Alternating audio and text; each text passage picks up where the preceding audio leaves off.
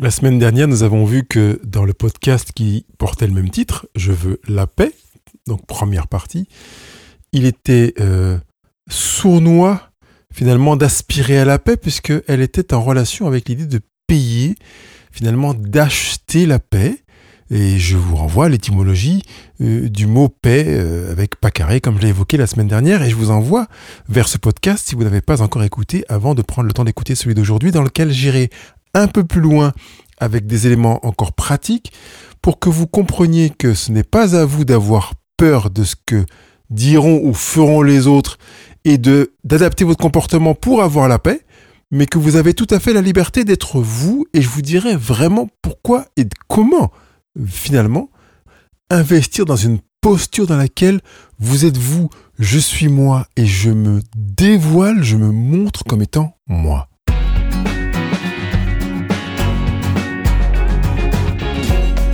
Je m'appelle Pascal Kionkion, votre coach thérapeute praticien en relation d'aide, et je vous accompagne chaque semaine pour que vous viviez votre vie en mieux. Bonjour les heureux, bonjour les heureuses, ravi de vous retrouver. Et, et comme je vous ai renvoyé déjà dans l'introduction de ce podcast vers ce que nous avons travaillé la semaine dernière dans Je veux la paix, je n'y reviendrai pas. Euh, c'est pas la peine de le résumer parce que vous l'avez euh, tant en, transcription, texte sur le blog Heureux Présent, qu'en version podcast sur toutes les plateformes de podcast qui existent sur cette petite planète.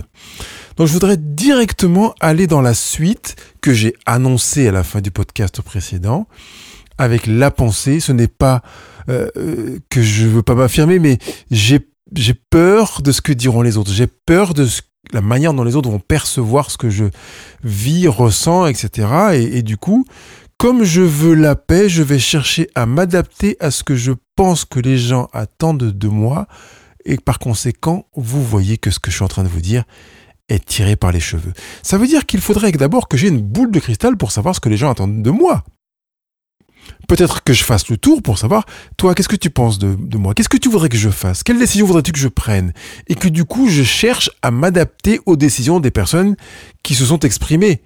Vous comprenez l'ironie, vous avez envie de sourire, de vous dire mais c'est complètement euh, insensé, on va pas s'amuser à faire ça, et, et plus il y a de personnes, plus c'est compliqué. Effectivement, c'est insensé, ça n'a pas de sens. Pourtant, nous le faisons. Et quand je dis nous le faisons, je me mets aussi dans le lot parce que j'ai aussi fait partie de ces fonctionnements et il m'arrive encore de le voir poindre à l'horizon, cette envie de m'adapter à ce qui me semblerait correspondre à l'attente, qu'elle soit singulière ou collective. Je veux vraiment vous inviter, vous demander, insister, vous exhorter pour que vous n'alliez pas dans cette direction. En aucune manière, elle ne peut être bénéfique ni pour vous ni pour les autres, parce qu'il est pour moi nécessaire qu'elle soit bénéfique pour vous pour qu'elle le soit pour les autres. Elle le sera au détriment de la relation si vous vous déshabillez en offrant vos vêtements et votre nudité comme ça pour satisfaire euh, l'auditoire, le public, l'interlocuteur, qui que ce soit qui serait éventuellement en demande. Mais en général, on n'attend pas qu'il y ait une demande quand on est dans cette posture en disant mais euh, j'ai peur de, de, voir ce que les autres diront, ce qu'ils penseront, on n'attend pas que les autres nous formulent une demande. En général, on essaie de deviner la demande. Vous comprenez que c'est là que se joue la perversité de ce, de ce raisonnement. Je vais aborder ce podcast en deux parties et la première que je voudrais travailler avec vous après cette phase introductive, c'est que vous avez du pouvoir sur vous. Quand je dis que vous avez du pouvoir sur vous, c'est que je me fonde sur vos valeurs, les vôtres, celles que vous avez qui sont singulières, uniques. Personne d'autre n'a les mêmes, pas les mêmes valeurs intitulées valeurs, mais les mêmes manières de, d'envisager les valeurs que vous avez. Et parfois, vous pouvez avoir l'impression que d'autres ont les mêmes, mais ce n'est pas possible, ce n'est pas pensable, c'est inimaginable. De la même manière, vous avez des croyances qui découlent de ces valeurs, elles sont vôtres. Vous en avez récupéré, effectivement, vous en avez peut-être même récupéré beaucoup trop pour lesquelles vous n'avez pas réfléchi, vous n'avez pas pensé, vous ne les avez pas construites. Je vous renvoie vers le podcast numéro 110 qui s'intitulait Je vous assure que vous croyez en vous. Au demeurant, il s'intitule encore comme ça. Euh, vous avez également des pensées, des émotions, des actions et des paroles que j'assimile aux actions et pour lesquelles je n'expliquerai pas ici encore les raisons pour lesquelles paroles et actions sont quasiment de la même puissance. Tout cela, c'est votre exercice du pouvoir. Que ça parte des valeurs, des croyances, des pensées, des émotions, des actions ou des paroles, c'est votre territoire. Je voudrais que vous visualisiez ce territoire. Personne d'autre sur la planète n'a le même territoire. Personne n'exerce son pouvoir sur votre territoire. Vous avez du pouvoir sur vous, sur votre territoire, sur votre personne.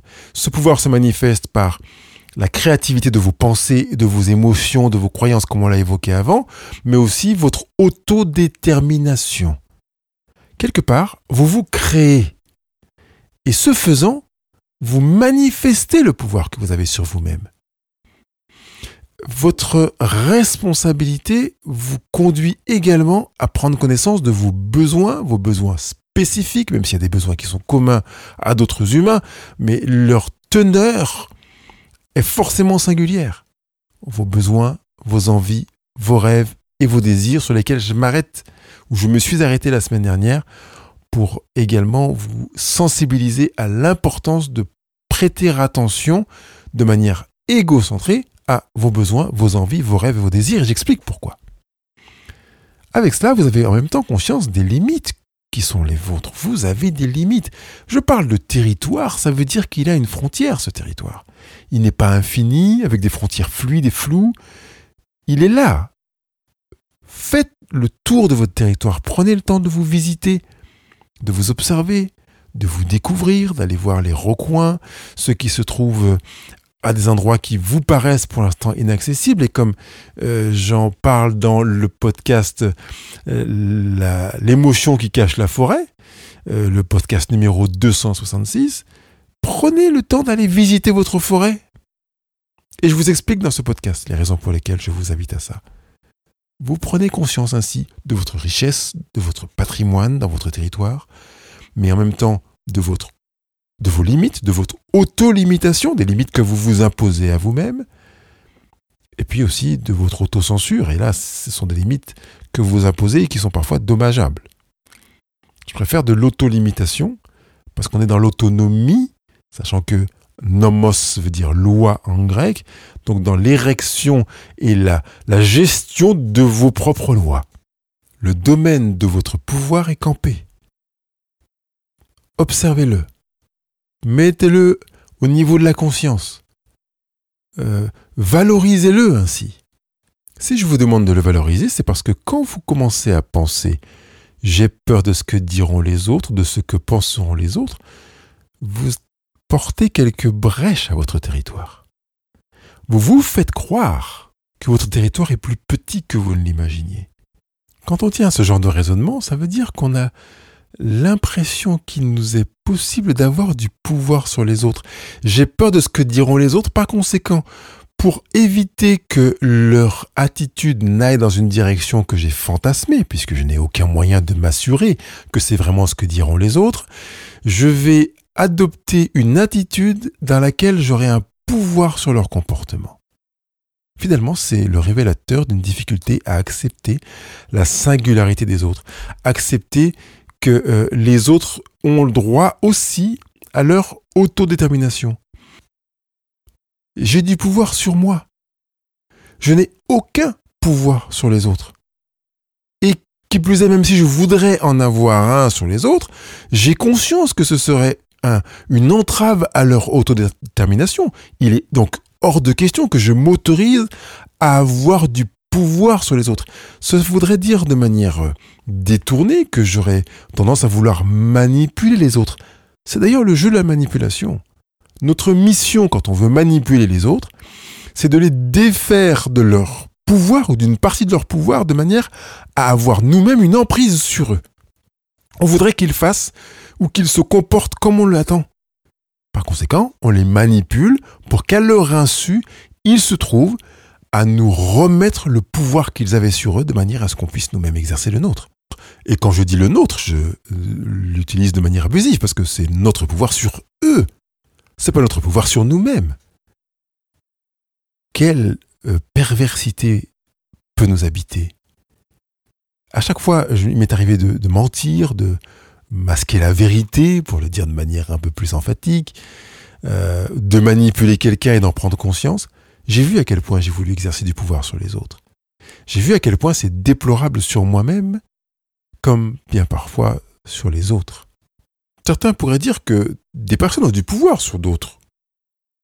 C'est systématiquement faux.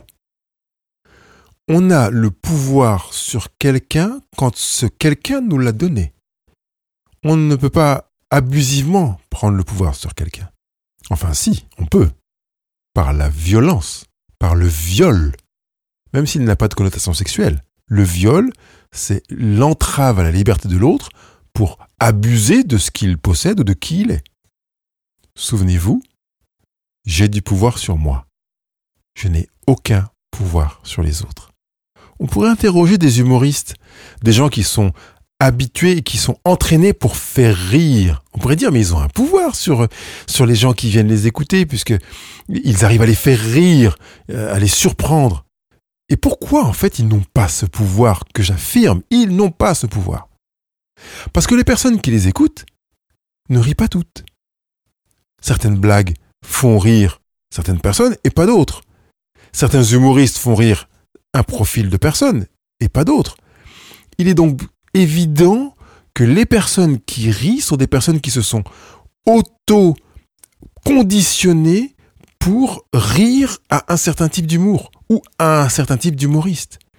Il s'agit d'une suite de pré-ancrage. Parce que l'humoriste n'a pas de pouvoir sur ces personnes-là. L'humoriste n'a du pouvoir que sur lui-même. Et les personnes qui choisissent de rire de l'humour de, ce, de cet humoriste-là exercent leur propre pouvoir sur elles-mêmes en se préconditionnant pour rire quand l'humoriste fera un sketch. Première partie de ce podcast, vous avez du pouvoir sur vous. C'est ce que j'ai voulu vous démontrer et commencer à toucher au fait que vous n'avez pas de pouvoir sur les autres. Et je voudrais continuer sur cette deuxième partie. Vous n'avez pas de pouvoir sur les autres. Cela a pour conséquence que vous pouvez rentrer dans l'acceptation de l'autre en l'état. J'aime bien cette expression en l'état. Voyez, euh, quand on achète un, véhicule euh, aux enchères ou, une maison, on l'achète en l'état. Ça veut dire que quand on l'a acheté, on peut pas après coup dire oui, euh, ça va pas, j'ai découvert que ceci ou que cela. Quand vous commencez une relation avec quelqu'un, vous acceptez la personne en l'état. Vous décidez d'être son ami, c'est en l'état. Vous n'allez pas vous dire qu'il y a quelque chose qui va pas au bout de quelques temps. Euh, en même temps, je dis ça, mais c'est bien comme ça que ça fonctionne pour la plupart d'entre nous. On, on, fait et on défait les amitiés comme on fait et on défait les amours parce qu'on a de la difficulté à accepter et à accueillir les gens en l'état. On veut que les gens correspondent à un résultat. Alors, pour ce faire, on va chercher à les changer et euh, on va aussi s'adapter pour que le résultat de qui l'on est corresponde à ce que l'on pense que les gens voudraient que l'on soit. Je n'ai pas de pouvoir sur les autres. Ça sous-entend que les autres n'ont pas de pouvoir sur moi, comme je l'ai évoqué avec l'exemple de l'humoriste. L'autre vit égocentré comme moi-même je vis égocentré. Par conséquent, nous entrons mutuellement dans une ouverture à la singularité. Je reprends l'image du territoire il y a un bornage sur mon territoire, une limite. Et ce bornage est respectueux de mon univers. Et évidemment, l'autre va placer également un bornage qui sera respectueux de son univers. Euh, tout l'univers est régi par des lois. Et chaque planète a ses propres lois. La loi gravitationnelle qui existe sur la Terre n'existe pas de la même manière sur les autres planètes. Aucune autre planète n'a une loi gravitationnelle identique à celle de la planète Terre pour d'autres planètes, ce sont d'autres lois. Certes, il y a des lois communes, des lois de circonférence, des lois de déplacement, euh, des lois de rotation, d'autorotation, et puis ici de rotation autour du Soleil. C'est vrai. Mais aucune courbe n'est identique. Aucune vitesse de déplacement n'est identique. Aucun climat n'est identique. Aucune sensibilité, aucun matériau n'est identique à une autre. Chaque planète comme chaque humain, a un bornage respectueux de son propre univers avec ses propres lois, son autonomie, comme je l'ai évoqué tout à l'heure. Euh, et, et je pense que c'est vraiment là que l'on peut comprendre que le pouvoir exercé par la planète voisine n'a aucune mission euh, visant à dicter les lois de ma propre planète. C'est vrai que le déplacement de la planète voisine peut avoir des effets, des incidences sur mon déplacement. On va s'adapter l'un à l'autre. On va pas chercher à correspondre à ce que veut l'autre. On va s'adapter pour s'organiser dans un univers dans lequel on crée une place pour tout le monde, un territoire qui permette à chacun de se mouvoir et d'exister, sans jamais vouloir que l'autre adopte nos propres lois et vive selon nos lois, parce que nous avons conscience d'avoir du pouvoir sur nous-mêmes et jamais sur les autres, ou du moins on ne veut pas chercher à exercer un pouvoir sur la planète de l'autre. Ça s'appelle l'amour, le respect, l'acceptation. Nous sommes dans une cohabitation. Et dans cette cohabitation, on s'exerce euh, pour exprimer son propre pouvoir en accueillant la singularité du pouvoir de l'autre. Il m'est venu à l'esprit trois situations que je vous présente. Si je dis ce que je pense, ça va déplaire. Alors je m'en retiens. Première situation. La deuxième, je fais la folle en soirée pour ne pas passer pour une chieuse. Troisième situation, je passe voir mes parents régulièrement parce que sinon, c'est des reproches assurés. Dans ces trois situations, vous avez remarqué qu'il y a une émotion phare qui est celle de la peur. Si je dis ce que je pense, finalement, j'ai peur que ça déplaise. Je fais la folle parce que j'ai peur que l'on me catalogue. Je vais voir mes parents parce que j'ai peur de subir des reproches. Or, comme je l'explique très bien dans le podcast numéro 165, que je vous invite à écouter évidemment, aucune construction magnifique ne se fonde sur la peur. On ne construit sur la peur que de manière éphémère, pour éviter quelque chose. On ne construit pas pour magnifier quelque chose. Si vous construisez sur la peur, soyez-en conscient. Et puis dites-vous, oui, c'est une construction éphémère, c'est une cabane, et puis dès qu'on aura passé l'événement et que je me sentirai mieux, je la détruirai pour construire quelque chose en le fondant sur la joie et non plus sur la peur. Parce que la joie est l'émotion de la construction. Alors si je reprends les trois situations que j'ai évoquées tout à l'heure, si je dis ce que je pense, ça va déplaire, alors je me tais.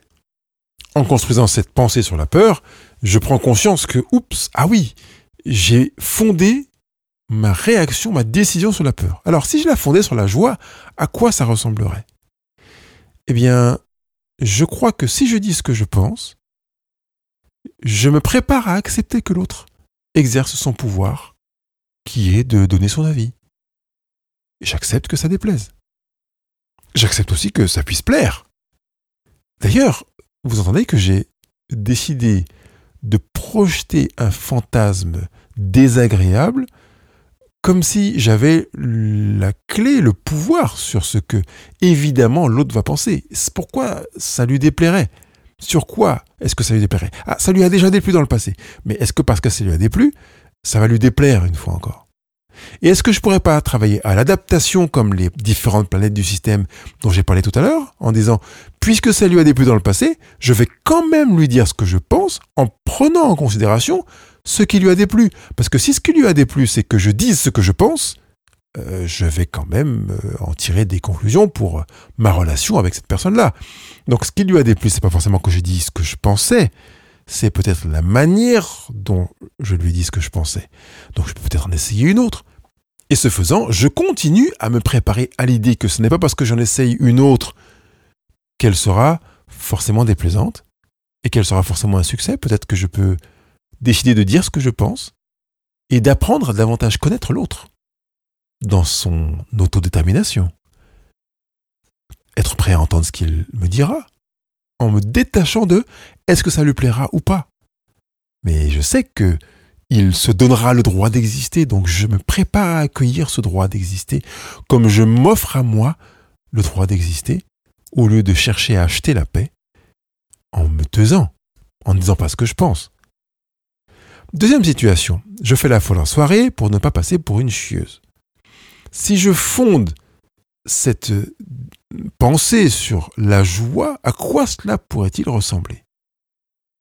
Je pourrais peut-être être moi-même, en acceptant d'être moins drôle, tout en ne qualifiant pas ce côté moins drôle de chieuse. Parce que dans cette démarche finalement, je suis dans un auto-jugement. Je pense, à la place des autres, qu'ils doivent penser que je suis comme ceci ou comme cela si je n'ai pas tel ou tel comportement ou si j'adopte tel autre comportement. Ce qui est complètement fantasmé. Je suis en dehors de la réalité. À partir du moment où je ne suis pas dans le présent, je suis en dehors de la réalité. Les deux seules choses qui existent sont le passé, ou plutôt qui existait, parce que je n'ai plus de pouvoir sur le passé, et le présent. Et le futur n'est pas réel, il n'existe pas encore. Par conséquent, dès que je projette, et qui plus est même avec une peur, quelque chose dans le futur, je sais que je me trompe. Troisième option, troisième situation, je passe voir mes parents parce que sinon, c'est reproche assuré. Nous avons dit que c'était fondé sur la peur. Alors, en le fondant sur la joie, à quoi ça pourrait ressembler? Je passe voir mes parents à une fréquence qui me paraît raisonnable en acceptant que ça leur déplaise, qu'ils me fassent des reproches, en leur laissant le droit et le pouvoir entier de penser ce qu'ils veulent de mon attitude. Vraiment, Pascal, tu crois que je peux faire ça? Mais oui, je crois que vous pouvez le faire, sinon je ne vous le proposerai pas. Je vous ai mâché l'exemple pour que vous compreniez à quel point c'est accessible pour vous. Il s'agit d'inscrire dans votre mental une réalité de mentalité qui vous conduise à vous défaire de l'impression que vous avez de devoir pour rentrer dans le pouvoir. Vous avez le pouvoir sur vous. Respectez le pouvoir que les autres ont sur eux. Comprenez que les autres n'ont aucun pouvoir sur vous. Quand vos parents font la tête, ce n'est pas un pouvoir sur vous. Quand ils vous font des reproches, c'est pareil vous avez un pouvoir sur vous qui est de choisir et, ce faisant, d'assumer en partie les éventuelles conséquences de vos choix, parce que vous ne pouvez pas les connaître étant donné qu'ils sont inscrits dans le futur, ou plutôt qu'ils ne sont pas encore inscrits, qu'ils s'inscriront dans le futur. Et du coup, au lieu de vouloir la paix, au lieu de sortir le chéquier, la carte bleue mentale, vous avez compris, hein, et de vous arracher les cheveux pour chercher à faire en sorte que les autres vous trouvent euh, suffisamment sympa, gentil, etc., pour que vous puissiez dormir tranquille euh, sur vos deux oreilles, eh bien, au lieu de vouloir la paix, je voudrais que vous choisissiez la liberté. Ça n'a rien à voir. On est dans quelque chose de beaucoup plus racinaire, de beaucoup plus profond. On ne l'achète pas, la liberté. On ne l'achète pas. On la prend. On n'attend pas qu'on nous la donne. On la prend, contrairement à la paix. Servez-vous. J'aime dire que la vie, c'est comme un grand buffet. Ceux qui vont se servir ont plus de chances d'être rassasiés que ceux qui attendent qu'on les serve.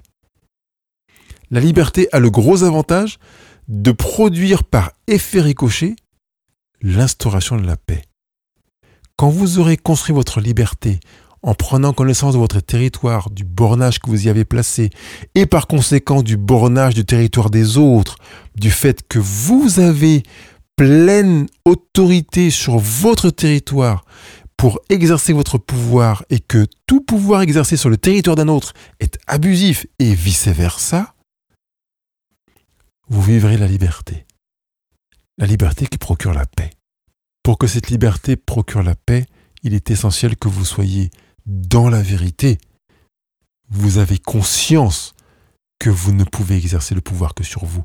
Vous ne vous faites pas de mensonge en pensant que vous pouvez exercer le pouvoir sur un autre et que par conséquent vous chercherez à le manipuler, à le pousser à faire ceci ou à cela ou chercher à lui plaire. Restez dans la vérité. Vous vous installerez ensuite dans la liberté et vous aboutissez sur la paix. Il ne me reste plus qu'à vous souhaiter une bonne semaine. Bye bye. Ce podcast vous a parlé et vous avez compris que vous étiez pleinement concerné par ce sujet. Alors peut-être est-il judicieux de le réécouter ou de le lire sur le blog Heureux au présent, d'en prendre note. Et puis évidemment, bien sûr, partagez, mettez votre commentaire, vos 5 étoiles sur Google Podcast, Apple Podcast et Spotify. Et puis, continuez à ancrer cette réalité dans des exercices quotidiens, dans votre euh, vie quotidienne qui va s'ouvrir ou qui s'est déjà ouverte si vous avez écouté ce podcast un matin.